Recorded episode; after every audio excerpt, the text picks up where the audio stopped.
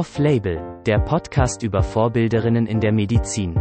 Ein Projekt des Asters und der Projektgruppe Search Equal der Medizinischen Hochschule Hannover. Hallo liebe Hörerinnen und Hörer von Off-Label, der Podcast über Vorbilderinnen in der Medizin. Ich bin Niklas, 24 und studiere im dritten Jahr Humanmedizin an der Medizinischen Hochschule Hannover. Wir treffen uns heute mit Frau Dr. Rosalia Luketina. Herzlich willkommen zu dieser Podcast-Folge auch von mir. Ich bin Katharina und Studentin an der MAH im vierten Jahr. Wir freuen uns heute sehr darauf, ein spannendes Gespräch mit Dr. Rosalia Luketina zu führen. Sie ist Fachärztin für plastische, ästhetische Hand- und Wiederherstellungschirurgie und derzeit in der Funktion als Oberärztin in der Eberhard-Karls-Universität in Tübingen tätig. Außerdem ist sie jetzt aktuell seit dem 1.4. diesen Jahres bei SkinMed, einer privaten Klinik für Dermatologie und plastische Chirurgie in der Schweiz tätig. Zuvor war sie als Assistenz und später auch als Fachärztin hier in der MAH beschäftigt. Daher kennen wir Rosalia auch.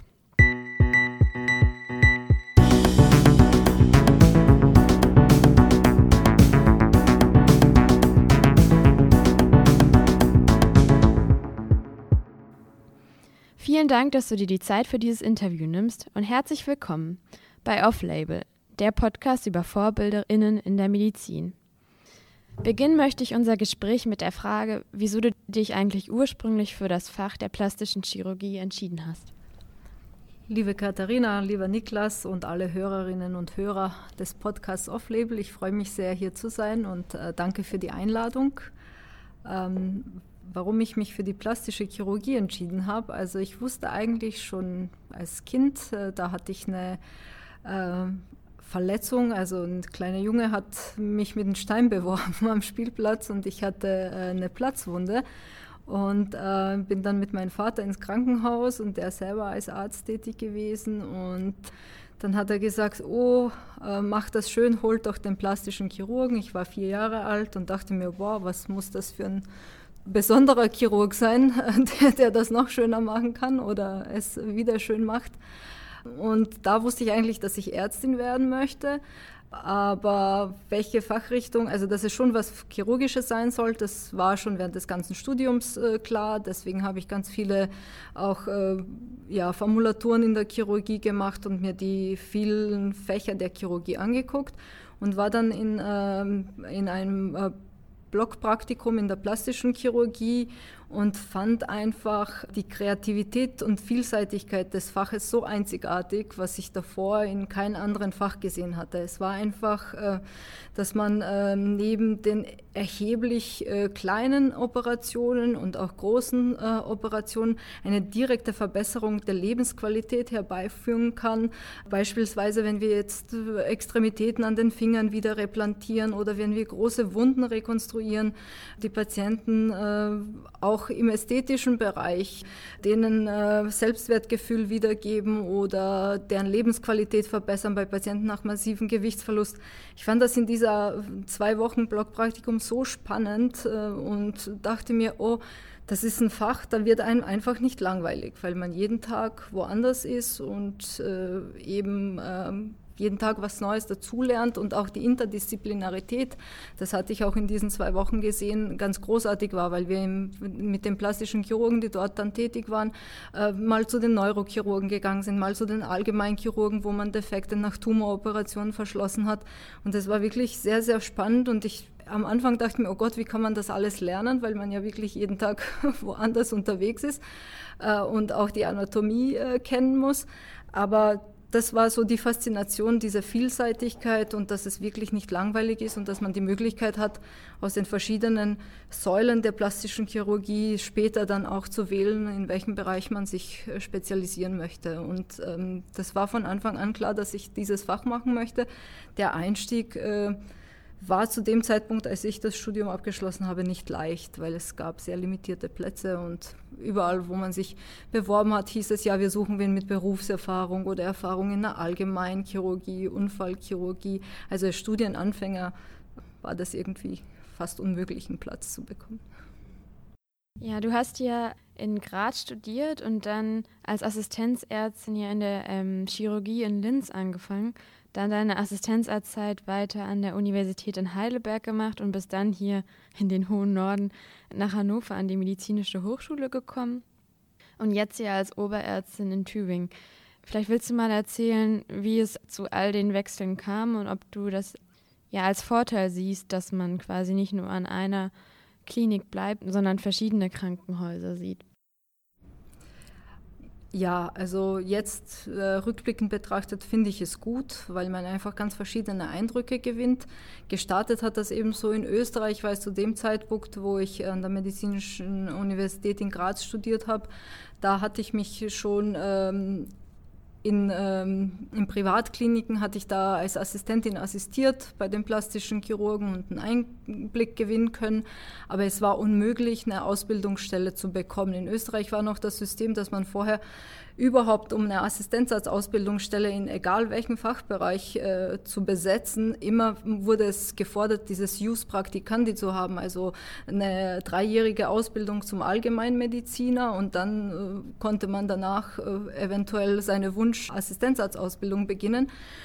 Und ich habe schon ähm, immer, auch während des Studiums, im Rahmen meiner äh, Diplomarbeit, die ich geschrieben habe, hatte ich Interesse am wissenschaftlichen Arbeiten und dachte mir, oh, drei Jahre Turnus, da mache ich lieber irgendwie forschungsmäßig was oder gehe ins Ausland und hatte ein Angebot in der plastischen Chirurgie in Graz als wissenschaftliche Mitarbeiterin einzusteigen. Aber das war wirklich, man studiert ja so lange und sehr, ja, auch ohne Versprechen, dass man nachher als Assistenzarzt dort äh, oder Ärztin aufgenommen wird, habe ich dann äh, nach Lösungen gesucht und habe gesehen, dass in dem äh, Krankenhaus der Barmherzigen Schwestern in Linz, wo ich auch dieses Blockpraktikum gemacht hatte in der plastischen Chirurgie, da war es nicht möglich, eine Assistenzarztstelle zu bekommen. Und zu dem Zeitpunkt waren wir familiär, hatten noch äh, eine Wohnung in Linz, weil wir vorher mal da gewohnt haben und ich auch zur Schule gegangen bin habe ich gesagt, okay, ich bewerbe mich initiativ in die Allgemeinchirurgie, weil überall, wo man so guckt und liest, äh, jeder will den Common Trunk vorher, bevor man in die Plastik geht und äh, habe eine Initiativbewerbung. Ich wusste gar nicht, wie das funktioniert. Habe eine Initiativbewerbung an den äh, Chef dort äh, geschickt, den Professor Emanuel, und der war ganz frisch äh, Chef dieser Abteilung geworden, kam aus dem Klinikum rechts der ISA in München und hat mich dann zum Gespräch eingeladen und dachte ich, oh, okay, gut, gehe ich dahin, habe mich mit ihm unterhalten und er hat gesagt, ich sehe ihren Drive, ich sehe die Lernbereitschaft, die Motivation dahinter. Ähm, Sie können eine Fach, äh, Assistenzarztstelle in der Chirurgie hier beginnen und ich war die erste in der in diesem Krankenhaus, die eine chirurgische Assistenzarztausbildungsstelle bekommen hat, ohne vorher dieses Jus Practicandi zu haben. Und für ihn war es halt nicht wichtig. Er kam aus den deutschen Strukturen, wo das äh, jetzt nicht unbedingt erforderlich war. Und äh, habe dann auch äh, gesagt, ich möchte halt wissenschaftlich aktiv sein, möchte halt wissenschaftlich was arbeiten. Er selber war ja schon habilitiert Professor, hatte aus dem Rechts der ISA auch wissenschaftlichen Connect und Wissen, was ich zu dem Zeitpunkt nur aufgrund der Diplomarbeit hatte. Also ich hatte mir schon ein bisschen Wissen eingeeignet, dank meines Betreuers, äh, Professor Kraus, der in der Infektiologie in Graz tätig war und auch wirklich ein guter Forscher. Da wurde mir das Grundwissen so in die Wiege gelegt. Und dann hat er gesagt, ich stelle sie ein. Ich war dann die erste Person, die er eingestellt hat äh, in seiner frischen äh, Chefarztkarriere. Und so habe ich ähm, meine chirurgische Weiterbildung gestartet und habe nebenbei auch wirklich immer wissenschaftlich gearbeitet. Für, für dieses Krankenhaus dort war das nicht selbstverständlich. Es gab immer Einzelne, die das gemacht haben, aber wir haben dann als Abteilung das wirklich hochgefahren, haben äh, gute wissenschaftliche Studien, randomisierte Studien, Studienprotokolle geschrieben, echt uns auch ähm, kamen dann auch noch frische Gesichter und Leute, die Interesse daran hatten an dieser wachsenden Abteilung. Und ähm, es war ein ganz großer Drive da und ein super Support von meinem damaligen Chef und ähm, mit dem ich heute auch sehr eng verbunden bin auf Rat und Unterstützung. Und dann hat er zu mir gesagt, nach dieser Zeit dort, ja, sie sind chirurgisch talentiert, sie machen viel Wissenschaft, sie müssen an eine große Universitätsklinik, weil wenn sie äh, Karriere machen wollen, egal ob sie sich später dann doch für einen anderen Karriereweg entscheiden, aber um die Entscheidungsmöglichkeit zu haben, empfiehlt es sich einfach an eine Uniklinik zu gehen, weil man von der Uniklinik dann viel eher in ein kleines Krankenhaus gehen kann oder whatever man machen möchte, aber sie müssen dorthin. Dann hat er, äh, dann war ich äh, hospitieren im äh, rechts der Isar in München und fand das auch ganz gut. Aber ich dachte, okay, wenn ich jetzt schon eine Uniklinik beschreiten möchte, dann äh, bewerbe ich mich doch auch an einer großen Universitätsklinik in Deutschland und das war Heidelberg. Da waren über 70 äh, Ärzte im Team, Riesenbereich, wirklich mit ja, tollen Leuten. Habe mich initiativ dort beworben, bin dann äh, eingeladen worden, erstaunlicherweise zum Gespräch und in dem Gespräch selber hatte ich so ein Feeling, oh nee, das wird eh nichts, weil da wurde ich schon ein bisschen vom leitenden Oberarzt, der das Gespräch mit mir geführt hat, im Beisein, so ja, auf Herz und Nieren geprüft und ging da raus. Da äh, kriegt man ja auch kein Feedback, ob man das jetzt äh, eine Stelle hat oder nicht. Und äh, dann dachte ich mir, ach, wird ja eh nichts. Ja gut, dann gehe ich halt nach München und hatte den Vertrag von dort auch schon zugeschickt bekommen. Und äh, dann kam vier Tage später ein Anruf aus Heidelberg, ja, wir würden Sie gerne einstellen und schicken Sie halt die weiteren Unterlagen. Und so bin ich nach Heidelberg gekommen. Und in Heidelberg kannte ich eigentlich niemanden außer einen Kollegen, mit dem ich zusammen in äh, PJ an der Charité in Berlin gewesen bin, äh, der in der Radiologie Assistenzarzt war und das waren, wir waren auch weiterhin befreundet und haben uns auch privat getroffen und bin dann nach Heidelberg gezogen und habe dort ähm, eben die äh, Weiterbildung dieses Common Trunks äh, gemacht und habe auch ganz, ganz viele tolle Menschen getroffen, viel gelernt und ähm, ja. Und dann ähm, war es, dass man äh, drei Jahre äh, seiner Weiterbildung äh, in Fremdfach oder in diesem Common Trunk, zwei Jahre und dann ein Jahr kann man sich von anderen äh, Weiterbildungsabschnitten anrechnen lassen, wenn man plastischer Chirurg möchte oder Chirurgin werden möchte. Und ich wollte immer plastische Chirurgin werden und habe dann gesagt, okay, jetzt sind diese drei Jahre um. Wenn ich jetzt weiter hier bleibe, dann lohnt es sich nicht, den Wechsel nach dem, also vorm Facharzt noch zu machen, sondern den äh, Facharzt für Allgemein- oder Viszeralchirurgie zu machen und dann in die plastische Chirurgie zu gehen. Oder ich bewerbe mich jetzt auf äh, plastisch-chirurgische Stellen. Und ich saß auf der Intensivstation in Heidelberg, wo wir wirklich ganz, ganz viele schwerkranke Patienten betreut haben und habe äh, dann gesehen, dass äh, an der Medizinischen Hochschule in Hannover, zu dem Zeitpunkt war der Professor Vogt Präsident der Deutschen Gesellschaft für Chirurgie und ich hatte einen Vortrag äh, beim Kongress äh, dort gehabt und habe ich dann auch bei äh, den Kongress der Deu Österreichischen Gesellschaft für Chirurgie besucht und da war er auch.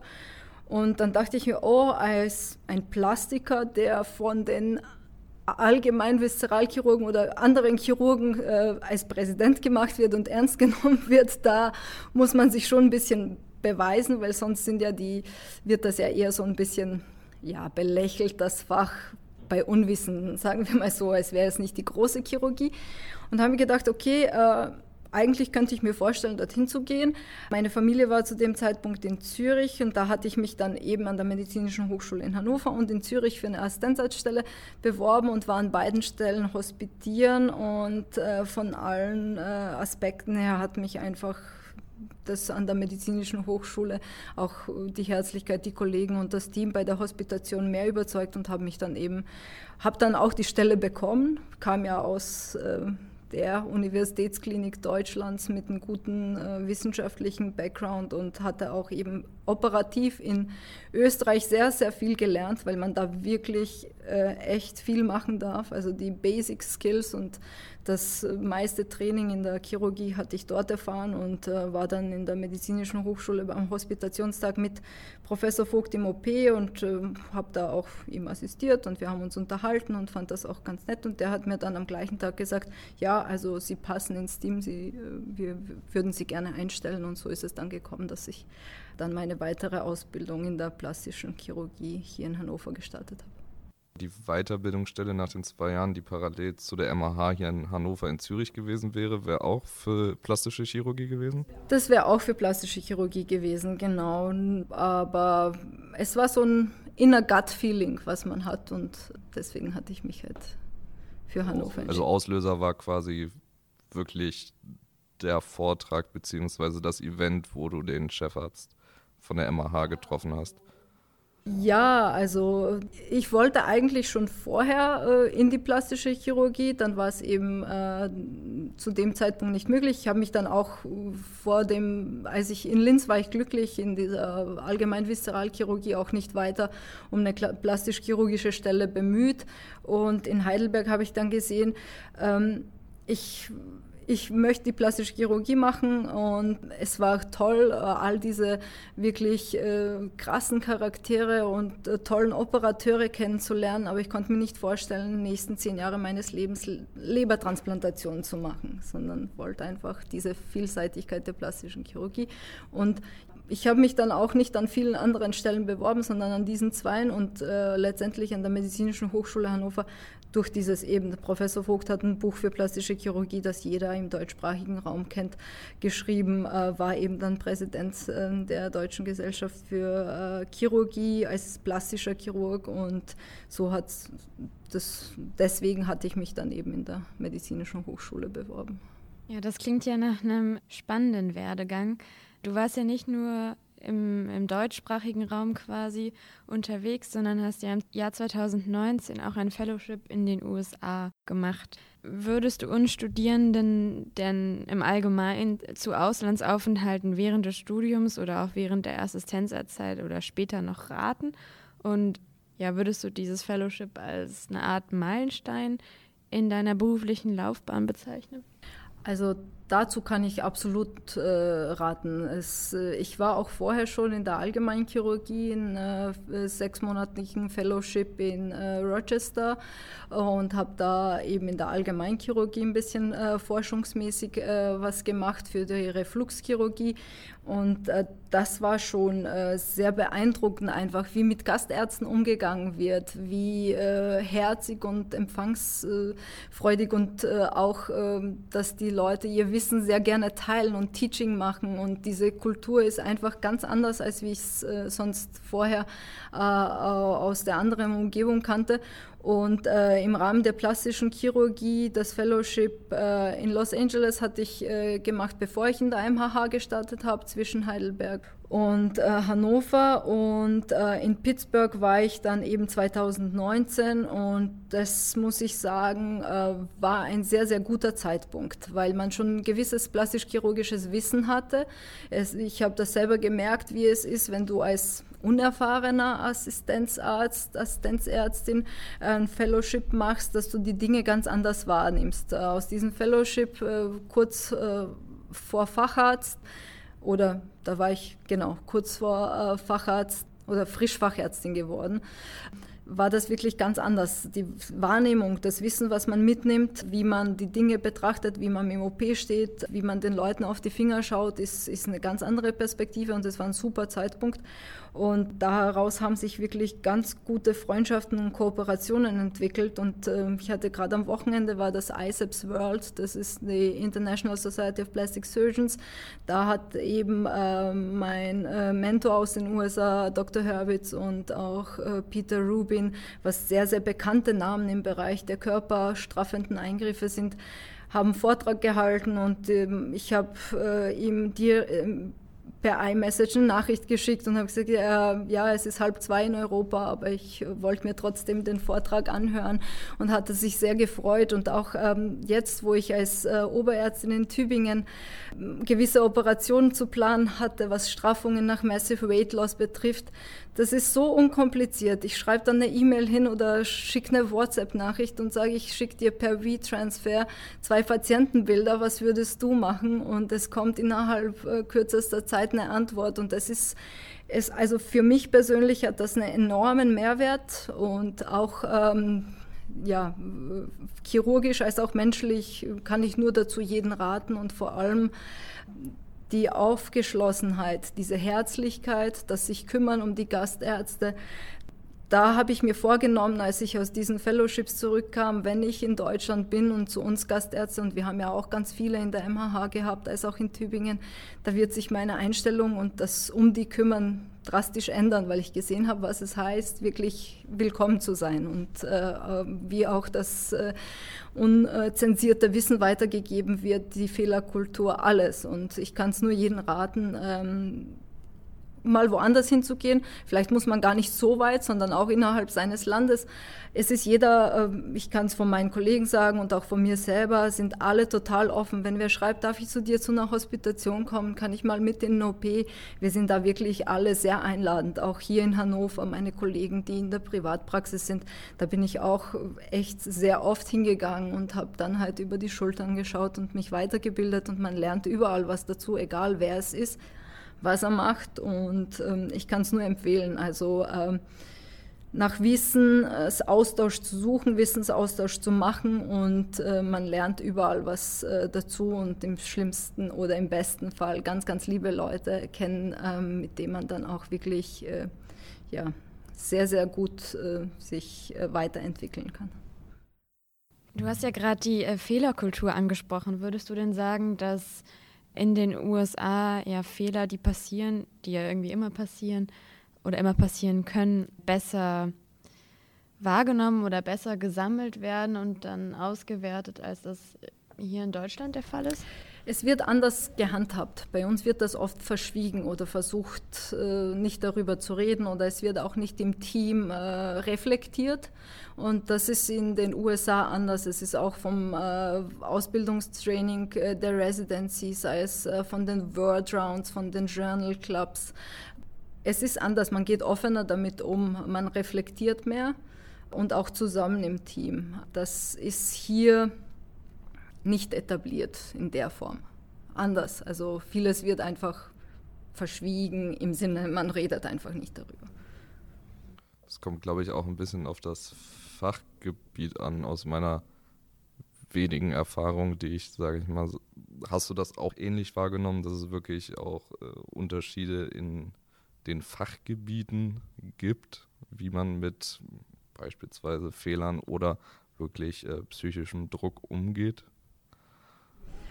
Ja, äh, ich glaube, in der Chirurgie ist es so dieses ähm, Scheitern oder irgendwas emotionaler zu sein, ist noch ein bisschen, ähm, wird, wird als eine Schwäche dargestellt, äh, eher als in anderen Fachdisziplinen. Das würde ich sagen. Ich merke das bei Fällen zum Beispiel, wenn jetzt ein, wir haben in der plastischen Chirurgie mit der Verbrennungsmedizin, mit den schweren rekonstruktiven Sachen auch Patienten, die versterben. Meistens sind das die Verbrennungspatienten. Und wenn da jetzt ein Patient verstirbt, ist es manchmal, merke ich in dem Team der Anästhesie, die gehen dann in ihren Raum, äh, alle, die irgendwie mitbeteiligt waren und äh, unterhalten sich darüber, was hätten sie. Äh, ja, was haben sie gemacht oder was machen einfach so ein äh, Feedback-Gespräch und äh, jeder kann sich halt äh, dann dazu äußern. Und bei uns in der Chirurgie ist das alles irgendwie schnelllebig immer gewesen. Und ja, ist, es ist wer verstorben, wir sind alle natürlich betroffen, aber wir reden nicht im Team darüber. Ich habe das selber als Oberärztin auch erlebt, dass eine sehr junge Patientin verstorben ist und wir wirklich eine Stunde die Patientin reanimiert haben und dann waren meine Assistenzärzte sehr aktiv. Wir haben uns auch wirklich zusammen mit der Anästhesie als Team da gearbeitet und die Anästhesisten sind dann eben zu, zusammengekommen, haben darüber gesprochen und haben auch eine E-Mail geschickt, dass das alles super gelaufen ist und dass sie, wir als Chirurgen auch massiven Einsatz gezeigt haben. Und da habe ich am Abend dann gesagt, ich habe gesehen, wie bedrückt meine Assistenzärztinnen und Assistenzärzte waren von diesem Case. Ja, komm, ähm, hast du Redebedarf, äh, jeden Einzelnen angeschrieben und äh, es war Redebedarf da. Und ich glaube, man fühlt sich einfach etwas erleichtert, wenn man mit denen, die da mit dabei waren, einfach nur kurz das äh, Revue passieren lässt und sagt, ja, ist, ist traurig, aber wir haben uns damit befasst und haben die Möglichkeit gehabt zu reflektieren. Das fehlt definitiv in der Chirurgie. Es ist schon ein schnelllebiges Fach. Es äh, ist auch manchmal sehr egozentrisch und äh, man erlebt so ja, eine Isolation und das eigene Dasein und dann halt eben äh, operatives Vorankommen und es äh, bleibt manchmal diese Zwischenmenschlichkeit auf der Strecke, das muss man ganz klar sagen.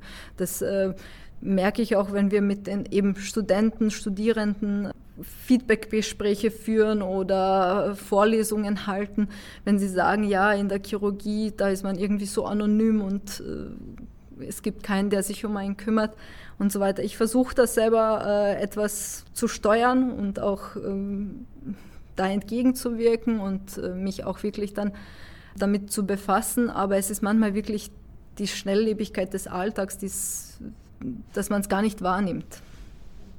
Du warst ja von 2017 bis 2019 auch Mitglied des erweiterten Vorstands der Deutschen Gesellschaft für plastische Rekonstruktions- und ästhetische Chirurgie. Dazu muss man sagen, dass du die erste Frau warst, die dieses Amt innehatte. Auch im Rahmen dessen hast du dich ja für äh, jungen Nachwuchs in der Chirurgie eingesetzt. Und ich glaube, das könnte für unsere Hörerinnen und Hörer ganz spannend werden, einmal mehr darüber zu hören, was es da denn für Programme gibt, ähm, an die man sich auch wenden kann, schon als Student oder Studentin. Genau, ich äh, war da in den Vorstand, erweiterten Vorstand gewählt worden als äh, Assoziiertenvertretung, das heißt als Vertreterin aller Assistenzärztinnen und Ärzte, äh, die der Deutschen Gesellschaft für plastische und ästhetische rekonstruktive Chirurgie äh, als Mitglieder äh, registriert sind. Das heißt, wenn man in Weiterbildung für plastische und ästhetische Chirurgie sich befindet, kann man sich bei der Deutschen Gesellschaft für plastische, rekonstruktive und ästhetische Chirurgie als assoziiertes Mitglied bewerben äh, und äh, zahlt dann Mitgliedsbeitrag, der für Assistenzärztinnen und Ärzte reduziert ist äh, und kann da auch im Rahmen ähm, dieser äh, Mitgliedschaft sehr, sehr gut profitieren, weil äh, ganz viele Weiterbildungskurse in der plastischen Chirurgie angeboten werden, also aus den verschiedensten Säulen der plastischen Chirurgie. Die besteht ja aus der äh, rekonstruktiven, ästhetischen Handchirurgie und Verbrennungschirurgie und zu jeder Säule gibt es Weiterbildungsseminare, die sehr kostengünstig für 25 Euro angeboten werden und ich selber als ich Mitglied ähm, bin, nach wie vor Mitglied der Deutschen Gesellschaft für plastische, äh, rekonstruktive und ästhetische Chirurgie, äh, habe ganz viele dieser Kurse besucht und da auch wirklich ganz viel Insights von anderen äh, Kollegen gesehen und erfahrenen Kollegen und äh, wurde dann äh, im Rahmen ähm, des Kongresses, Jahreskongress, der immer stattfindet, als Vertreterin der Assoziierten äh, gewählt, habe mich sehr geehrt gefühlt, dass ich diese Rolle angenommen habe und äh, habe dann auch wirklich versucht, mich für die Weiterbildung einzusetzen und auch wirklich dieses Amt ja, das Bestmögliche rauszuschöpfen, was man machen kann und habe in diesem Rahmen äh, in Hannover die erste Verbrennungsakademie gegründet, weil es gibt, ähm, nicht jedes Krankenhaus kann all diese vier Säulen der plastischen Chirurgie abdecken und äh, ganz, ganz viele Kollegen, die in anderen Häusern ausgebildet werden, haben äh, keine großen Einsicht in die Verbrennungsmedizin. Sie rotieren vielleicht woanders hin, wenn es eine Kooperationsrotation gibt oder gehen vier Wochen in ein anderes Haus und sehen das, aber diese Insights und das alles, was in der Verbrennungsmedizin ist, gab es nicht. Und dann sind wir äh, mit Kollegen äh, in so einem plastischen jungen Forum, das hier gegründet wurde, schon von meinem Vorgänger, auf die Idee gekommen, okay, man könnte diese Säule ein bisschen stärken und ähm, haben dann diese Verbrennungsakademie gegründet, die jetzt auch ähm, weiter fortgeführt wird, einmal pro Jahr und zwischen den großen Verbrennungszentren rotiert. Also in Hannover hatten wir dann, weil ich da Homebase war, den Startstoß gehabt und haben Kollegen aus ganz Deutschland empfangen und ganz, ganz tolle Vorträge gehört und auch äh, im OP äh, Verbrennungspatienten behandelt, damit die einfach äh, diese Säule etwas verstärkt wird und ähm, die den Einblick haben. Dann ha habe ich mich äh, weiter in der Deutschen Gesellschaft für Chirurgie beteiligt in, äh, im Jungen Forum und habe da ganz tolle Kollegen und Kolleginnen kennengelernt, die sich wirklich für Weiterbildung eingesetzt haben und war die Vertretung der plastischen Chirurgie dort und wir haben zusammen das Perspektivforum Chirurgie gegründet. Da kann sich äh, jeder Studierende ähm, registrieren und äh, aus den Fachbereichen der Chirurgie gibt es immer einen Mentor, ähm, den man, wenn man Interesse hat an der Thoraxchirurgie, äh, die anschreiben kann auf einem kürzeren Dienstweg und dort dann äh, vielleicht mal eine Hospitation oder Einblick in das Fach gewinnen, damit man auch, wenn man auf der Findung ist, was möchte man selber mal werden, die Möglichkeit hat, auch äh, ja, unkompliziert äh, vielleicht äh, in seiner Umgebung einen Insight zu haben.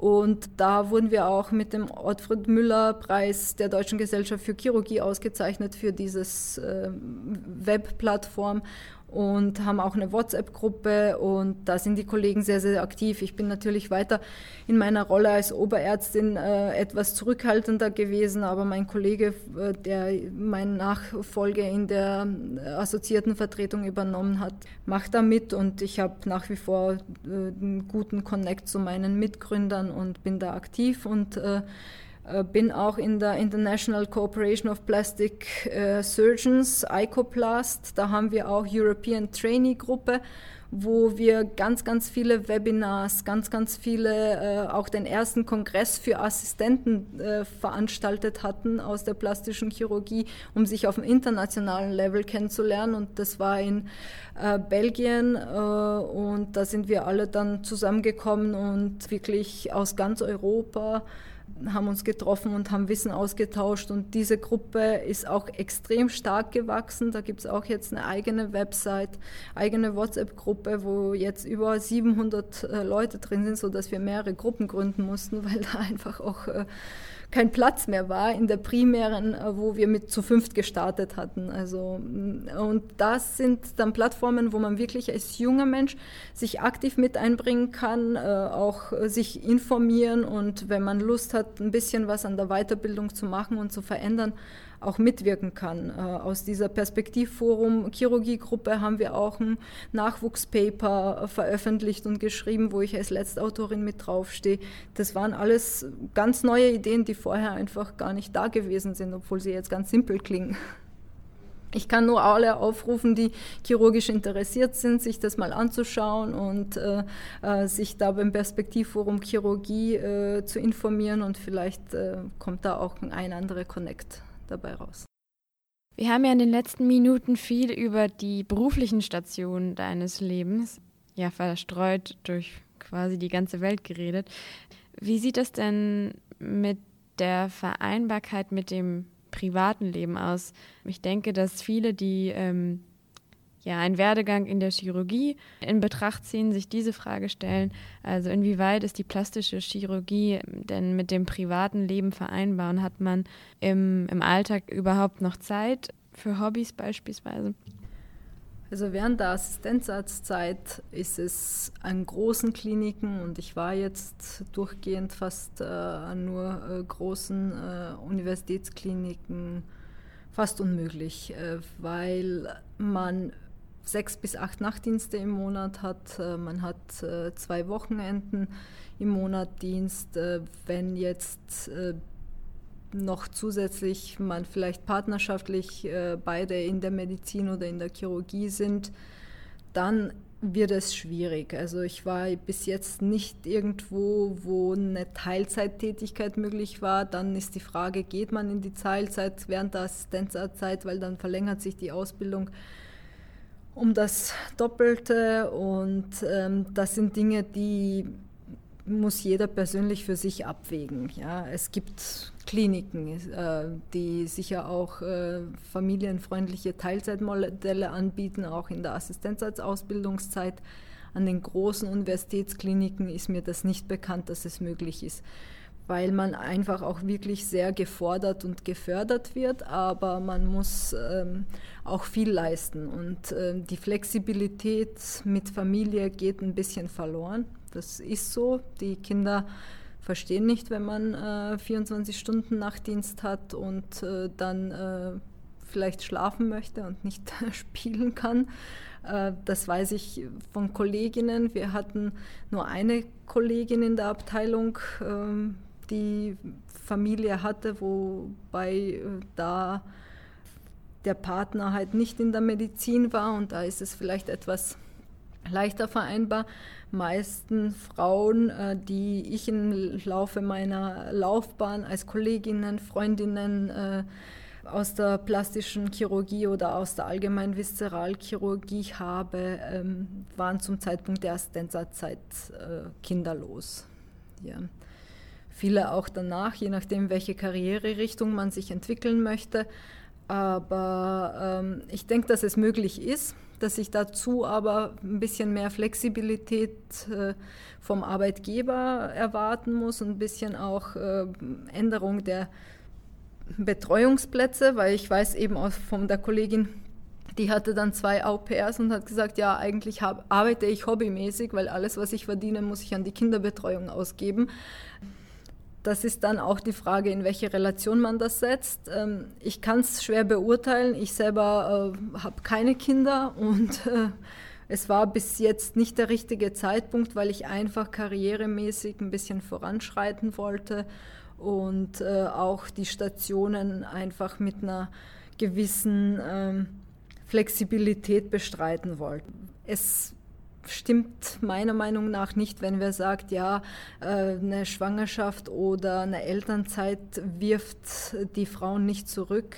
Das tut es. Ich merke selber, wenn man drei, vier Wochen im Urlaub war und dann wieder zurückkommt, dass man im chirurgischen Bereich schon ein bisschen wieder reinkommen muss. Und wenn man längere Zeit rausgeht und gar nichts mit der Chirurgie macht, heißt nicht, dass man sein Talent verliert oder seine Fähigkeiten verliert, aber man muss natürlich wieder ein bisschen ähm, reinkommen. Die Frequenz in der OP ist einfach das, je öfter man was macht, umso besser wird man. Das ist äh, wie beim äh, Sporttraining. Und äh, für dieses Training muss man Zeit haben. Und äh, während der Assistenzausbildungszeit ist, äh, ist es schon so, dass man einfach wirklich auch ja, unkoordinierte Arbeitszeiten hat, wenn man dann noch ähm, leistungsorientiert äh, ist, äh, zielstrebig ist ähm, und auch vielleicht seinen Job gerne macht, dann stelle ich es mir durchaus schwierig vor. Also es ist, alles ist machbar. Also ich glaube auch fest daran, dass es möglich ist, das zu etablieren, aber es ist, irgendwo muss man dann halt Abstriche machen. Für mich persönlich war es immer so, dass ich äh, während des Studiums, während der Assistenzzeit gesagt habe, das ist die Zeit, wo ich äh, ein bisschen äh, an mir, an meiner Karriere, an meinen chirurgischen Fähigkeiten arbeite und äh, das halt nicht der ideale Zeitpunkt ist und danach äh, muss man dann privat nochmal überlegen natürlich, aber ich kann es wahrscheinlich nicht, nicht beurteilen, weil ich immer ähm, in all meiner gesamten Ausbildung eigentlich so ein bisschen gleichgestellt war mit den Männern. Ich habe das Gleiche geleistet, ich habe das Gleiche gemacht, ich habe äh, nicht weniger oder mehr Fehlzeiten gehabt oder äh, irgendwelche anderen Unterschiede äh, erlebt, sodass ich das schwer beurteilen kann, ob, ob, äh, ob es schwierig ist. Aber dass die Zeit fürs Privatleben knapp bleibt und kurz bleibt und dass man, ich selber habe einen Partner, der auch in der Chirurgie ist, ähm, dass man sich, äh, wenn man davon ausgeht, dass jeder sechs Dienste im Monat macht, zwölf Tage im Jahr erstmal nicht sieht. Würdest du jetzt für dich oder allgemein, auch wenn du jetzt äh, keine oder noch keine Kinder hast, würdest du sagen, dass man das auf jeden Fall planen sollte, wenn man in der Medizin arbeitet? Ich glaube, das ist wirklich eine sehr persönliche Entscheidung. Ich bin ein Mensch, der schon ein bisschen vielleicht Struktur braucht und äh, dann auch äh, das, das so ein bisschen plant. Äh, es gibt aber auch andere, die das einfach machen und auch super gut funktioniert. Äh, in anderen Fachbereichen, äh, ich habe Kolleginnen, die Radiologinnen sind oder Internistinnen, wo das super geht, weil die können ja dann trotzdem zu einer unbestimmten Uhrzeit ihre wissenschaftlichen Projekte machen, weil sie sich die Bilder angucken. Und das Operieren funktioniert halt leider nur im OP und nicht vom Homeoffice aus und in anderen Fachbereichen, wo es halt dann doch Möglichkeiten gibt, halt äh, vielleicht äh, jetzt nicht klinisch tätig zu sein, aber im Back seine Karriere zu fördern, indem man ein bisschen Wissenschaft äh, macht und dann auch im Zuhause die Zeit nutzen kann, funktioniert das besser. In der Chirurgie ist es ist es etwas schwieriger, weil man eben dann doch, wenn man im OP ist, einfach von der Außenwelt abgeschottet ist. Man kann nichts telefonieren, man kann nichts organisieren, man ist fokussiert auf das, was man macht, ist steril am Tisch und es gibt halt keine Möglichkeit, äh, diesen Zeitslot irgendwie anders noch mitzunutzen. Also wir hatten in den Voraufnahmen halt oft auch ähm, mit den Interviewpartnerinnen quasi besprochen, ob sie einen richtigen Zeitpunkt sehen würden oder denken, es gäbe einen richtigen Zeitpunkt in der Medizin, um beispielsweise Kinder zu kriegen. Und das, da waren die Meinungen auch immer total unterschiedlich. Also äh, manche meinten, es gibt keinen perfekten Zeitpunkt. Da würdest du wahrscheinlich auch eher mitgehen, oder? Wenn man Karriere machen will. Ja, also ich denke, für, für mich persönlich ist wäre jetzt kein schlechter Zeitpunkt oder wäre ein möglicher Zeitpunkt, weil ich einfach so gewisse Steps äh, wie äh, Studium, Facharzt äh, abgeschlossen habe. Da gibt es auch keinen Downdrop. Äh, während der Assistenzzeit äh, denke ich, ich persönlich, äh, dass es vielleicht nicht der richtige Zeitpunkt ist, weil man einfach in diesem Drive ist da auch vorankommen möchte. Aber das muss natürlich dann jeder von seiner privaten Struktur entscheiden. Das hängt von so vielen Faktoren ab. Hat man ein Familienumfeld, was sich äh, mit unterstützen kann? Hat man einen Partner, der vielleicht mehr Zeit hat? Also es ist wirklich sehr, sehr individuell zu sagen, also ob für wen welcher Zeitpunkt der richtige ist. Also es sind so, so multifaktoriell. Denkst du denn, dass sich an den Kliniken bzw. an den bestehenden Strukturen, gerade an den Hochschulen etwas ändern müsste, um diese Vereinbarkeit von Familie und Beruf eben auch in der Chirurgie zu schaffen?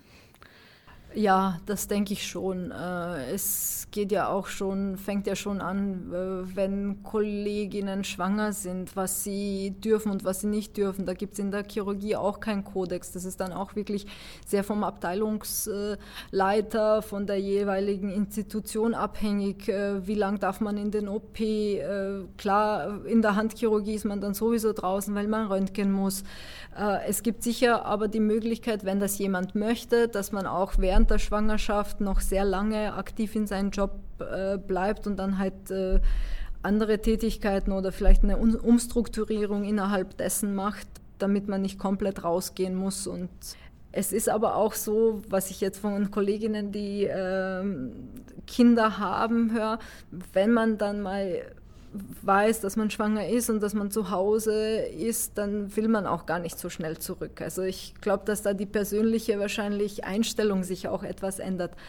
Klar, ich denke, dass da auf jeden Fall Verbesserungsstrukturen gibt, vor allem gerade äh, in den Bereichen, wo Nacht- und Wochenenddienstzeiten zu tätigen sind, dass man da vielleicht Strukturen schafft, wo man sagt, okay, äh, vielleicht von 7 äh, Uhr bis 16.30 Uhr und dann halt keine Nacht- und keine Wochenenddienste.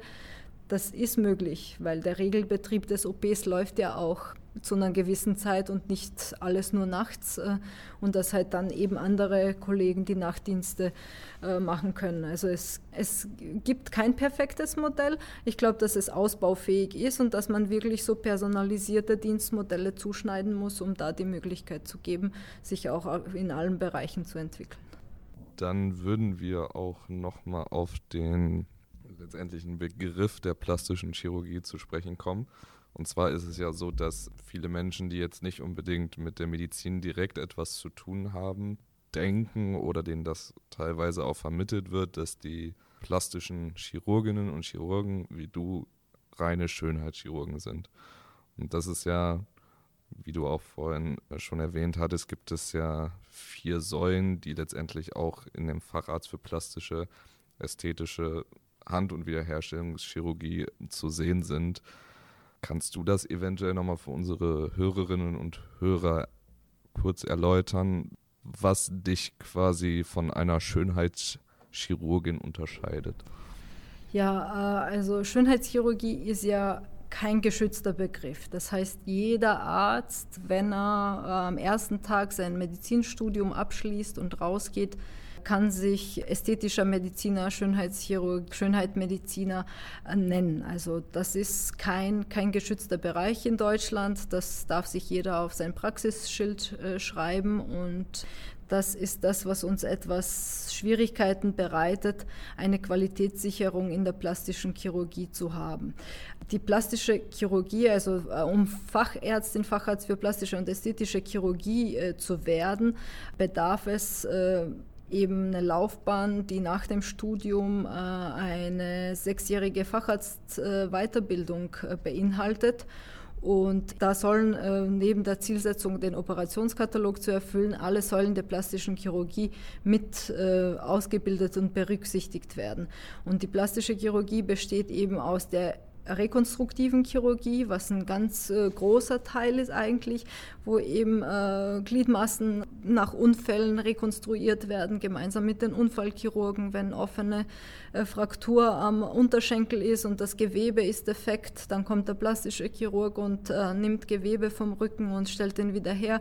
Oder wenn nach Brustkrebs die Brust äh, verloren geht und ein Aufbau mit einem Implantat nicht gewünscht oder nicht möglich ist, dann kann man in der plastischen Chirurgie aus dem zum Beispiel Unterhautfettgewebe äh, eine neue Brust anschließen, indem man mikrochirurgisch ähm, die Gefäße ähm, zu, zum Brustbereich bringt, das ist die rekonstruktive Chirurgie und das ist auch eine sehr, sehr wichtige äh, Disziplin, eigentlich die wichtigste Disziplin der plastischen Chirurgie, äh, was heißt die wichtigste, die, eine der größeren Disziplinen, die auch nach schweren Erkrankungen und Unfällen einfach Lebensqualität wieder mit sich bringt. Und äh, durch die Mikrochirurgie, also das heißt, dass wir Gefäße ähm, unter dem Mikroskop, die, die sonst sehr, sehr, sehr klein sind, ähm, eben vom Gewebe vom Rücken äh, an zum Unterschenkel, Oberschenkel, äh, zur Brust wieder hinbringen und die auch dann mikrochirurgisch anschließen, hat sich, hat sich dieser Bereich deutlich revolutioniert und die Möglichkeiten sind wirklich enorm und äh, viele kennen diese Möglichkeiten der plastischen Chirurgie auch nicht. Dann gibt es die äh, Verbrennungschirurgie. Das sind alle Patienten, die ausgeprägte Verbrennungen haben, die auch kleine Verbrennungen haben. Die plastische Chirurgie hat da so viele diverse Möglichkeiten. In Deutschland haben wir äh, Verbrennungszentren, wo eben Schwerbrandverletzte eingeliefert werden. Da, so ein Zentrum, eines der größten, ist auch an der Medizinischen Hochschule in Hannover, wo mit Hilfe eben von äh, verbrennungsmedizinischen Verfahren, Lappenplastiken, Verbesserung der Narben, Hauttransplantation, äh, vielen Patienten auch das Leben gerettet wird, die Lebensqualität zurückgegeben wird und auch dann nachher die vielen Folgeoperationen, die notwendig sind bei solchen Patienten, die plastische Chirurgie leistet. Und das ist auch eine sehr, sehr wichtige Säule, die äh, Verbrennungschirurgie. Dann haben wir die Handchirurgie. Äh, Handchirurg kann man äh, werden, auch wenn man nicht plastischer Chirurg ist. Das heißt, man kann nach der Facharztweiterbildung braucht es noch äh, drei Jahre Weiterbildung zum Zusatzbezeichnung Handchirurgie. Das können Unfallchirurgen machen, das können Allgemeinchirurgen machen, das können auch plastische und ästhetische Chirurgen machen.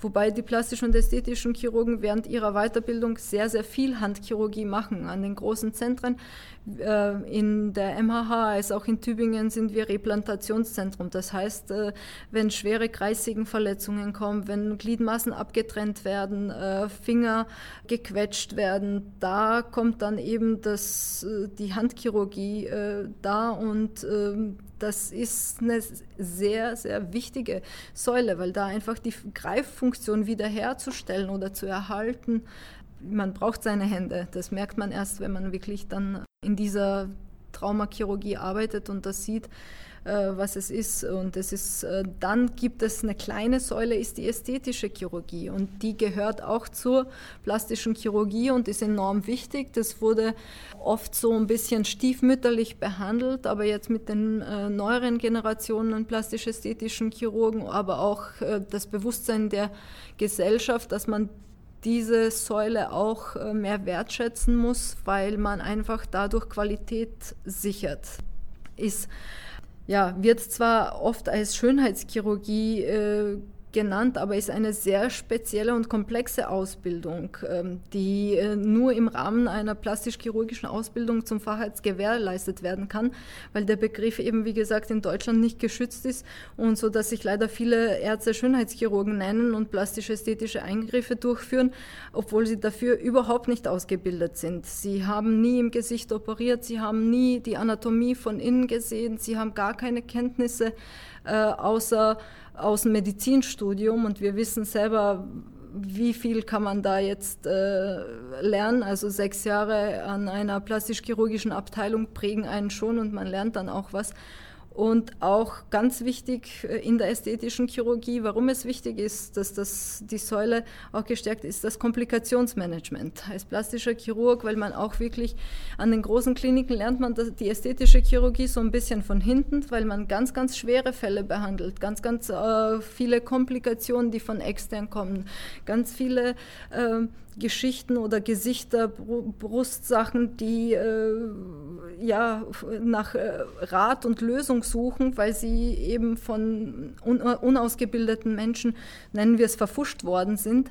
Und da ist es wichtig, ähm, das Gesamt-Know-how der plastischen Chirurgie zu besitzen, um auch ähm, die Vielseitigkeit zu haben. Es ist viel einfacher zu entscheiden, wenn man eine ganz große Bandbreite an Wissen hat. Das ist wie äh, beim äh, Sanieren eines Bads. Wenn man x äh, Fliesen zur Auswahl hat, ist es einfach viel einfacher, ein schönes Bad zu kreieren, als wie ähm, wenn man nur eine hat und keine weitere kennt. Und äh, deswegen ist es ganz, ganz wichtig, dass man wenn man sich für schönheitschirurgische Eingriffe entscheidet, auch wirklich zu ausgebildeten Fachärzten für plastische und ästhetische Chirurgie geht.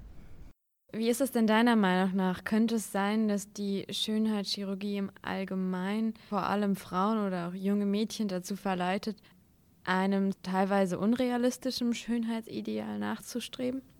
Ja, es, also es gab und wird es auch immer weitergeben, so die Trendsetter des Schönheitsideals. Wenn wir geschichtlich zurückblicken, waren es erstmal die Bildhauer und Maler, die irgendwas äh, gezeichnet haben, sei es jetzt die Venus von Willendorf oder äh, andere äh, athletische äh, Bilder von Mann und Frau, äh, wo das dann als Schönheitsideal gegolten hat. Dann kam es äh, in den 90er äh, Jahren zu den Supermodels, ja, wie Cindy Crawford, Claudia Schiffer, die als Schönheitsideal galten. Dann äh, etwas später haben wir die Slim Models, wo es ganz trendy und in war, ganz dünn und ausgemagert und ausgehungert zu sein und ganz groß.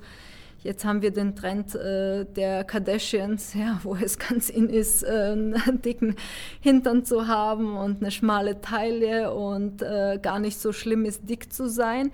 Wobei es dann halt die Betonung daran liegt, äh, dick unter adäquater Verteilung des Fettgewebes.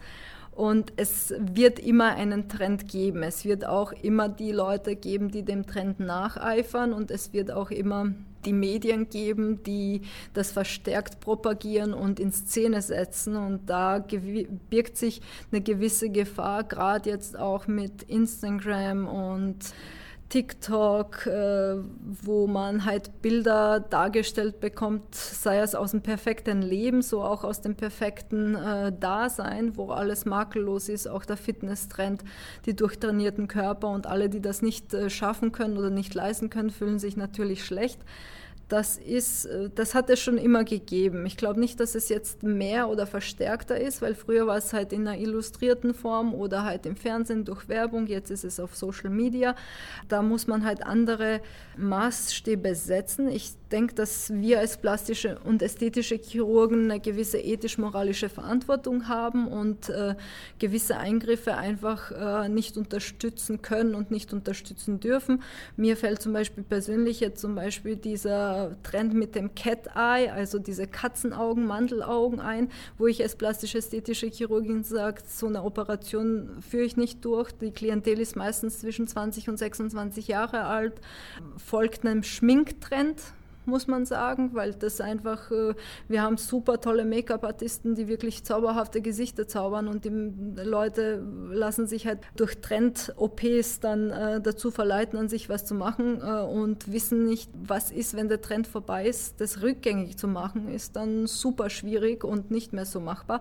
Und da muss man einfach auch ähm, ein bisschen ähm, ja, Psychologe sein, mit den äh, Menschen ganz, ganz viel sprechen, aufklären und darüber informieren, äh, was bringt es längerfristig mit sich und möchte man das dann auch in zehn Jahren haben oder greift man dann halt zum Make-up-Pinsel und lässt sich das so machen.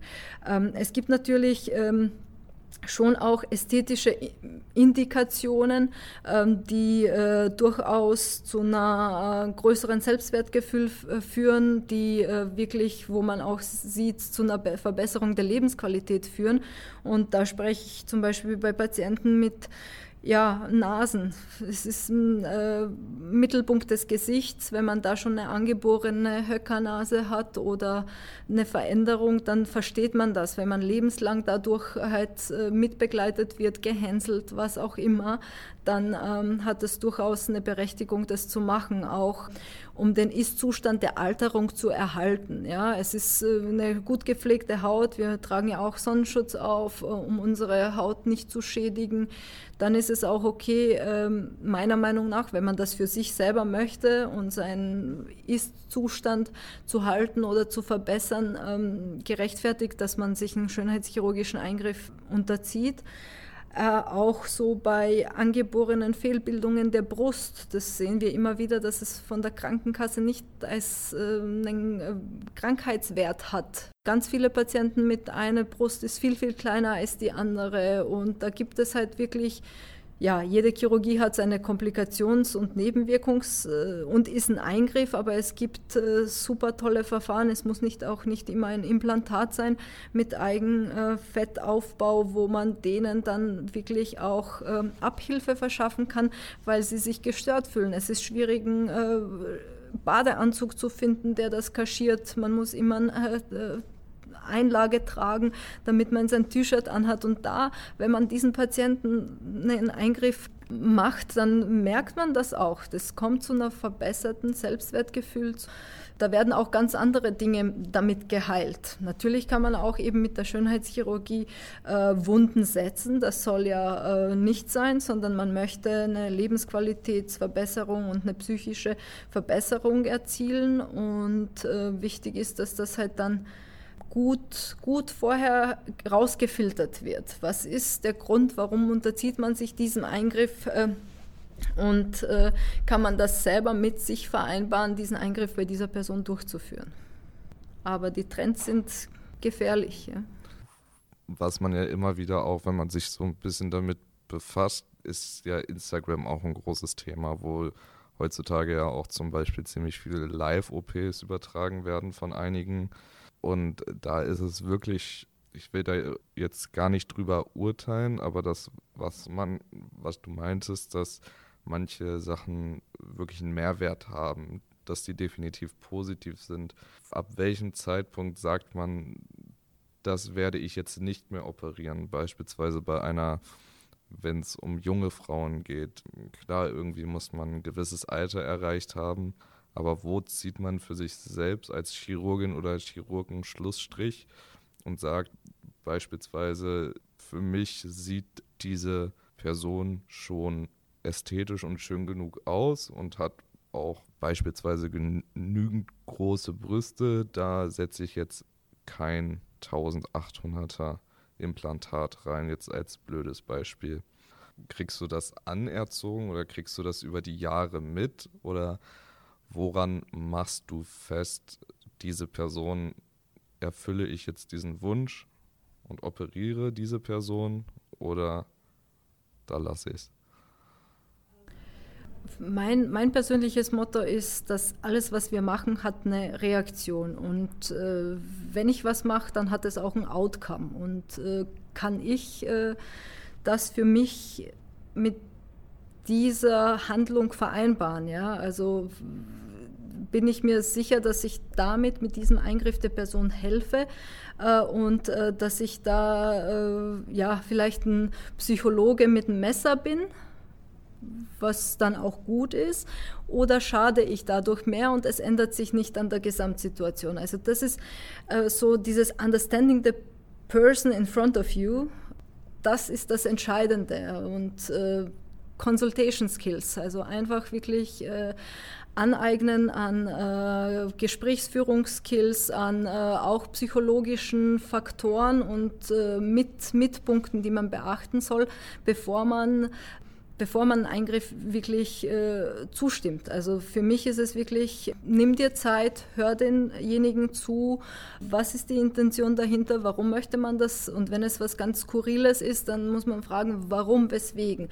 Äh, meistens ist es, wenn es komplett skurril ist, dann steckt was anderes dahinter. Also äh, die Patienten heutzutage sind eduziert. Ob das jetzt richtig oder falsch ist, was sie in den vielzähligen tausend YouTube-Videos gesehen haben, das ist wieder was anderes. Aber sie haben zumindest äh, darüber nachgedacht und kommen meistens vorbereitet und auch mit einer klaren äh, Wunschvorstellung. Ähm, da muss man halt wirklich rausfiltern, was macht meine Aktion, was kommt da für ein Outcome raus und soll ja zum Besseren werden in allen Hinsichten. Und das ist für mich da, dass ich sage, ich nehme mir die Zeit äh, für die Person, die äh, in meiner Sprechstunde sitzt und gehe dann auch persönlich auf die ein und evaluiere, ob wir mit diesem äh, Operationseingriff auch wirklich das erreichen wollen, was die Person möchte, was ich auch für mich vertreten kann und für gut heißen kann. Und wenn das äh, eben Dinge sind, wo ich sage, äh, nein, dann mache ich es auch nicht. Äh, für mich steht auch da nicht die Wirtschaftlichkeit im Vordergrund, weil es gibt viele Kollegen natürlich, die unter wirtschaftlichen Druck arbeiten, weil sie sagen, äh, ja, die Praxis muss laufen und finanziert werden und machen dann Dinge, wo sie wissen, das kann nichts werden.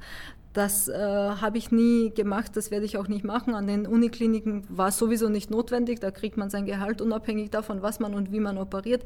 In der Privatwirtschaft, aber ich habe viel äh, nebenbei eben Unterspritzungen gemacht und da ist es äh, so, wo ich sage, nein, mache ich nicht unabhängig davon. Und das ist dann, es kommen auch Patienten zurück und sagen, vielen Dank, dass Sie mich so gut aufgeklärt und beraten haben. Und äh, weil das wusste ich ja vorher nicht, als ich mir diese Idee in den Kopf gesetzt habe. Und zwischen den einzelnen Operationen unterscheiden sich die Risiken und das Komplikationspotenzial wesentlich und man muss darauf einfach eingehen und äh, zum Beispiel ist einfach eine Bauchdeckenstraffung äh, hat ein viel kleineres Komplikationsrisiko als eine Oberschenkelstraffung und man darf das nicht banalisieren, egal was es ist. Wenn es nur eine reine Unterspritzung ist, es ist ein Eingriff, es ist ein Eingriff ins Gesicht, in den Körper und es kann eine Formveränderung oder ruft eine Formveränderung auf und äh, mit diesem Outcome muss man dann leben können als Patient, aber auch als Arzt. Also ich, äh, ich finde, dass einfach diese Consultation Skills ganz wichtig sind und das Verständnis für die Person, die bei dir in der Sprechstunde sitzt. Du hattest ja vorhin schon mal ähm, den mit heutigen Trend mit erwähnt, wie TikTok oder Instagram. Du nutzt, äh, nutzt ja beispielsweise auch Instagram und ist es für dich ein Hobby, eine Werbeplattform oder siehst du da auch in Instagram einen medizinischen Auftrag als Möglichkeit bzw. Chance? Also für mich war Instagram äh, lange Zeit nur als Privataccount, äh, ist jetzt ein Unternehmensaccount, äh, weil man da eben eine größere äh, Masse damit ansprechen kann. Äh, ich poste gewählte Inhalte und äh, habe eigentlich damit angefangen, das äh, medizinisch zu nutzen, ähm, indem ich meine Patienten gesagt habe, ja, es wäre super, das sind so tolle Ergebnisse, du darfst dein Talent nicht verstecken, weil es ist schwierig, einen äh, erfahrenen Arzt zu finden oder man weiß ja zwischen den ganzen Bildern nicht, was ist und äh, es waren auch viele, die dann vielleicht irgendwo gewesen sind, wo eine viel, viel höhere Followerzahl ist und viel mehr äh, Marketing hinter dem Account steckt, aber dann die Ergebnisse nicht, äh, nicht so waren. Und äh, mir ist das wichtig, um eben ähm, ein bisschen aufzuklären, ein bisschen das Fach näher zu bringen, ähm, eine Patientengeneration durch Instagram habe ich nicht. Ich denke, dass es die meisten Patienten, äh, die ich behandle oder die ich bekomme, sind eher vom Hören sagen und äh, weil schon jemand äh, bei einem gewesen ist, was jetzt den privaten Sektor betrifft, was den Unisektor betrifft, da kommen ja die Patienten sowieso alleine, da muss man sich darum gar nicht kümmern. Ähm, und es war mir einfach wichtig, ähm, ja, ähm, dass man ähm, ein bisschen aufklärt, auch über das Fachgebiet aufklärt, über die Möglichkeiten der plastischen und ästhetischen Chirurgie und dass man äh, so ein bisschen ähm, die unterschiedlichen Aspekte der Arztgruppen darstellt. Wer ist der richtige Ansprechpartner für diese Behandlung oder jene Behandlung? Was ist der Unterschied eben für, zum Facharzt für plastische und ästhetische Chirurgie und viele andere ästhetische Mediziner?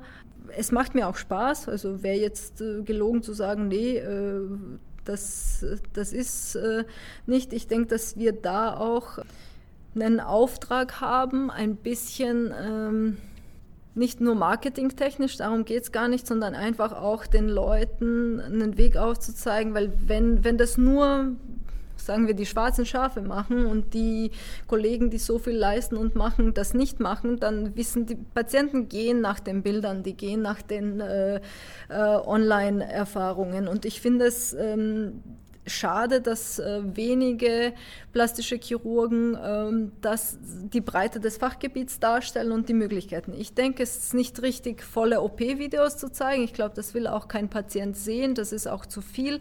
Wenn man aus dem äh, Aufklärungsbereich der Medizin tätig sein möchte, dann ist es okay. Dann kann man das unter einem geschützten Passwort machen und eben für Medizinstudenten zugänglich machen oder für Kollegen. Das ist in Ordnung. Ich denke, wie es manche machen, äh, da wirklich von Schnitt bis bis äh, hin. Und das ist auch, was ich von, vom Feedback von meinen äh, Followern höre, dass sie das gar nicht sehen wollen. Also das muss gar nicht sein, sondern nur ein bisschen Information.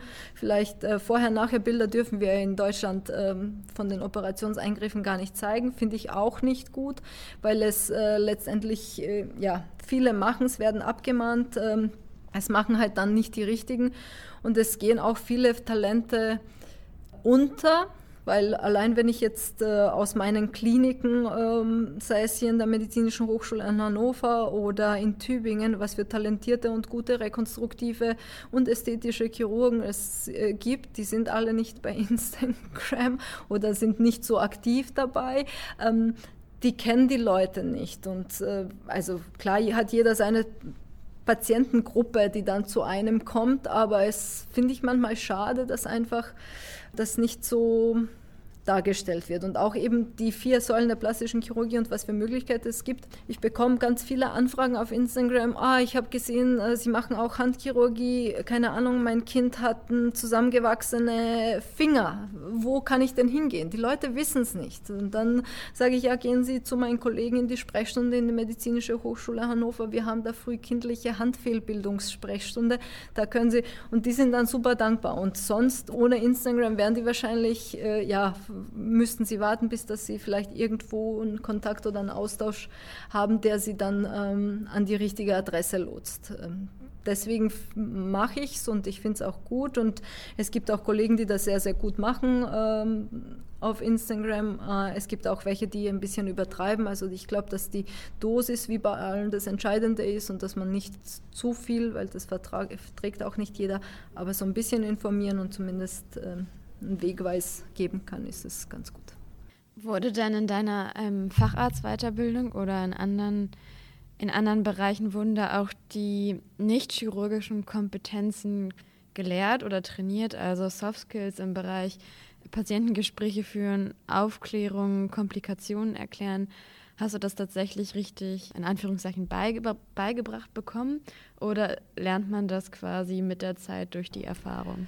Das ist ein Abschnitt, der fehlt, finde ich, in der äh, Weiterbildung, was die Assistenzzeit betrifft. Fürs Medizinstudium wissen wir alle, haben wir viele äh, Skills-Trainings, aber die Wahrnehmung ist ganz anders, wenn man selber dann das machen muss, äh, als wie wenn man es während des Studiums für eine Prüfung oder für ein Praktikum da sitzt und sich das anhört. Ähm, das wird nicht gemacht. Ähm, was ich ähm, viel gemacht habe, ist einfach es gibt äh, im Moment ganz, ganz viele ähm, eben auch Podcasts und früher gab es ähm, die Möglichkeit, ähm, mit, mit Kollegen sich auszutauschen. Also ähm, einfach erfahrenere Kollegen zu fragen, wo liegt die Wertigkeit, auf was muss man aufpassen. Wenn man jetzt einem Patienten eine schlechte Nachricht überbringen musste oder irgendein Ereignis und man als Stationsarzt wirklich jung und unerfahren dort saß und auch Mitleid mit den Menschen dann hat und äh, nicht genau weiß, okay, wie mache ich das so, was tue ich und, und so weiter, dann habe ich oft schon äh, mal, bevor ich zu so einem Gespräch gegangen bin, einen älteren Kollegen oder Kollegin gefragt und habe gesagt, ja, was, was denkst du? Oder habe einfach selber nachgelesen. Also es gibt auch ähm, aus dem amerikanischen Bereich wirklich ganz gute ähm, Skill-Trainingsbücher äh, für äh, ja, Patient Communication, ähm, da habe ich eigentlich so, gerade für den plastisch-chirurgischen Bereich ist das sehr, sehr wichtig, aber auch sonst habe ich mich selber ein bisschen reingelesen und äh, mich informiert und das meiste kommt ja dann natürlich mit äh, mit der langjährigen Tätigkeit und Erfahrung. Ähm, und da muss man sich selber ein bisschen reflektieren, weil wenn ich ähm, teilweise sehe, wie ich früher aufgeklärt habe, weil einfach das Aufklärungswissen nicht da war und dann kam der Oberarzt und hat halt drüber geguckt und da haben dann halt banale Sachen gefehlt. Und das ist jetzt selber aus der Position der Oberärztin ist auch so, jetzt weiß ich schon, wo die Wertigkeit und was äh, missing ist und dann sage ich, oh, guck mal da und dort. Aber es fehlt. Ich denke, dass man das viel, viel mehr ausbauen könnte, dass man da auch ähm, äh, mehr Trainingsmöglichkeiten anbieten sollte, weil ähm, gerade bei den jungen Kollegen, das merkt man auch, wenn sie als Stationsarzt tätig sind, Aufklärungen für die chirurgischen OPs machen, dass das Know-how nicht vorhanden ist. Und äh, da ist es dann wieder, ja, der eine hat so ein Hausverständnis und macht das ein bisschen besser und der andere, dem fehlt halt vielleicht die diese, ja, dieses Tool äh, und muss sich das aneignen und antrainieren. Und äh, es wäre sicher von Vorteil, wenn man das ein bisschen mehr ähm, mit in die Ausbildung integrieren könnte. Du bist ja in deiner Karriere jetzt auch viele Stationen bzw. Kliniken durchlaufen und hattest dementsprechend auch sehr viele unterschiedliche äh, Leitungspersonen. Ähm, wie siehst du das? Also ist ähm, Hast du durch die Leitungen Support erfahren und denkst du, dass der nötig ist, um dich wirklich beruflich nach vorne zu bringen? Ähm, ja, ich denke äh, auf alle Fälle, dass, äh, dass äh, das einen Einfluss auf deine Karriereentwicklung hat. Ähm, in meinen, wie ich schon zu Beginn erzählt habe, als ich gerade gestartet habe, hatte ich einen enormen Support äh, von äh, damaligen äh, Abteilungsleiter, wo ich wirklich äh, gefördert wurde, aber natürlich auch ähm, Gegenleistung gebracht habe, äh, hart gearbeitet habe, viel ähm, zielstrebig und hartnäckig mich da eingebracht habe. Und das war dann so ein gegenseitiges. Ähm, in Heidelberg war es auch so. Das ist eine größere Klinik, da hat man mit der Leitung jetzt äh, persönlich direkt nicht, nicht viel äh, in seiner eigenen Karriereplanung zu tun gehabt, aber es gab immer einen äh, Oberarzt, äh, der schon die Karriereleiter bestritten hat, in der Wissenschaftsgruppe man war, für die man sich entschlossen hat, wo ich wirklich auch ähm, viel äh, lernen konnte und auch viel Support erfahren habe. Ich habe auch nie das Gefühl gehabt, jetzt als Frau im chirurgischen Fach, in, in der Gesamtlaufbahn meiner Karriere benachteiligt zu sein.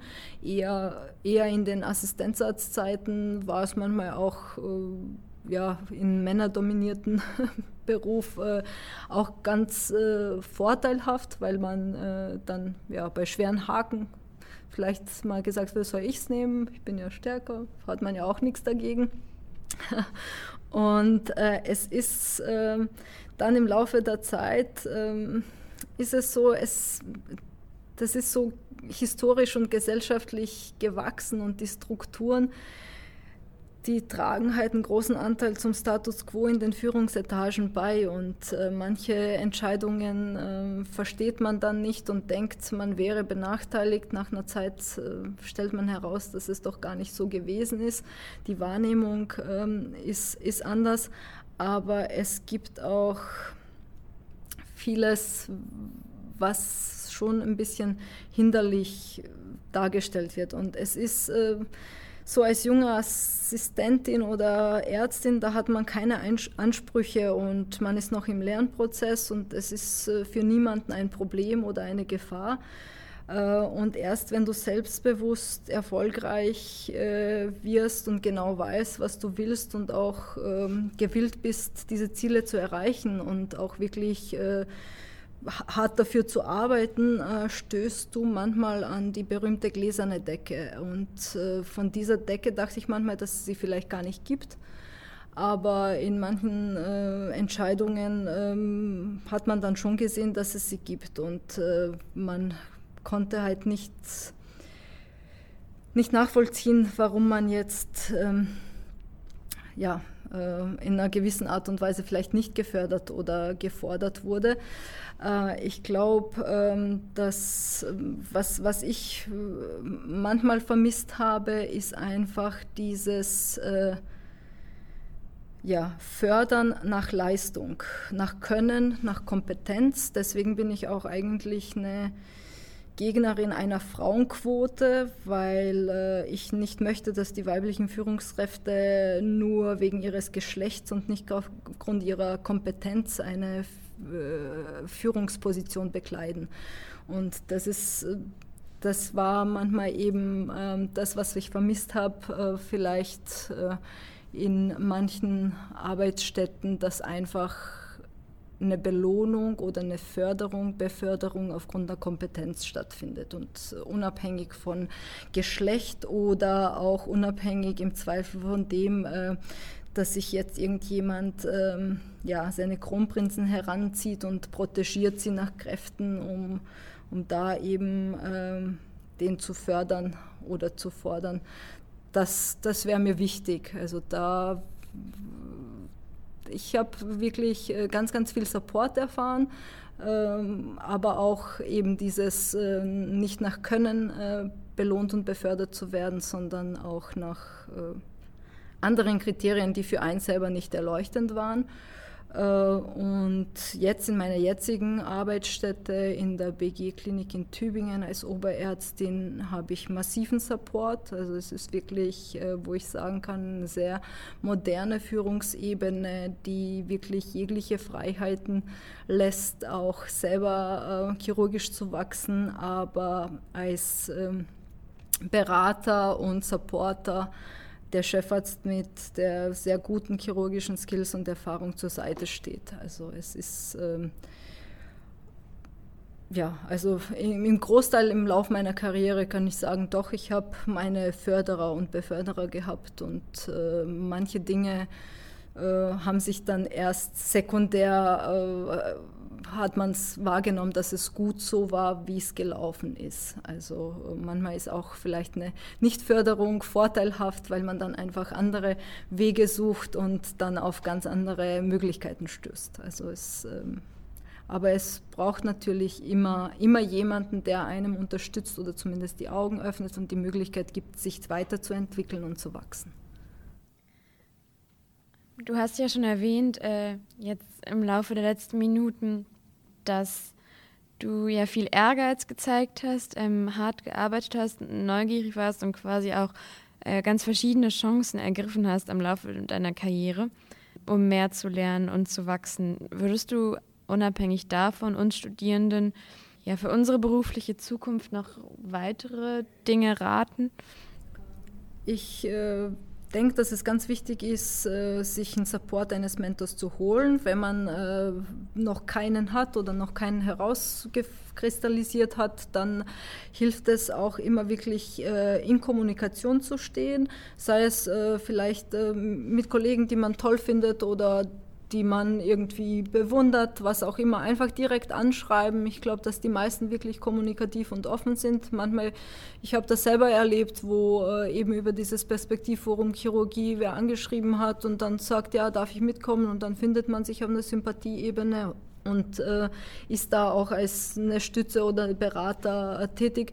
Wir haben auch in Tübingen äh, ein Mentoring-System für unsere Assistenzärzte, äh, wo eben nach der eine kann besser mit dem anderen äh, sich so Betreuungsgruppen gebildet haben und ich oft auch mich einfach privat mit den Assistenzärztinnen getroffen habe bei einer Pizza und wir halt dann äh, Sachen durchgegangen sind. Klar, dass sich ein äh, Abteilungsleiter nicht für jeden Einzelnen genauso viel Zeit nehmen kann. Deswegen ist es wichtig, auch äh, eben in der ähm, vielleicht hierarchisch etwas unteren Stufe sich, äh, es kann auch ein äh, erfahrenerer Assistent sein, jemand, der schon die Schritte durchlaufen hat.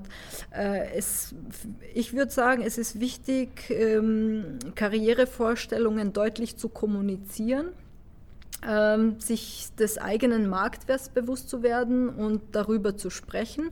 Und auch, äh, wenn man sich unsicher ist, was möchte ich, wo möchte ich, vielleicht dann eben wirklich auch nochmal sich beraten, damit man ähm, eine Vorstellung gewinnt, was ist möglich, was kann ich machen und was muss ich dafür tun. Und es ist immer einfacher, wenn das jemand schon vorgemacht hat und weiß, wo sind die Hürden und äh, was sind die unausgesprochenen Spielregeln, weil äh, davon gibt es wirklich einige, äh, auch in der Medizinwelt, ähm, die man erstmal ähm, ja, vielleicht unterschätzt, nicht durchschaut äh, und unbeschadet ähm, rauszukommen und da auch wirklich ja, sich zu entwickeln, hilft es manchmal so die Insights zu erfahren.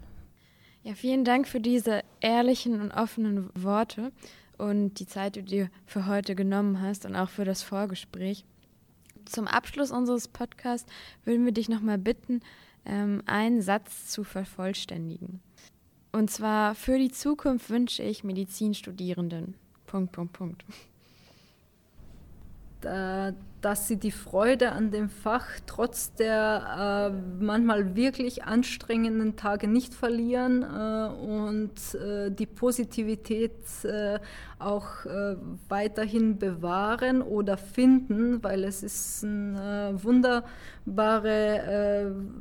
Tätigkeit, die man hat und die hat so viele Brandbreiten und Möglichkeiten und sich nicht vom Frust mancher äh, vielleicht Vorbilder oder Kollegen äh, täuschen lassen, weil letztendlich ist es immer so, wie man sich ein bisschen selber gestaltet und äh, dranbleiben, fragen, äh, fordern, äh, aber auch äh, zurückgeben und dann kommt schon die perfekte Harmonie dabei raus. Ja, liebe Rosalia, vielen Dank für das Interview. Es hat uns äh, viel Spaß gemacht, es war sehr spannend. Und äh, wir freuen uns auf die Veröffentlichung der Folge und wünschen dir natürlich auch weiterhin viel Erfolg für deine weitere Karriere. Ja, vielen Dank euch, dass ihr mich eingeladen habt. Hat super Spaß gemacht und äh, freue mich, die nächsten Folgen von euch zu hören.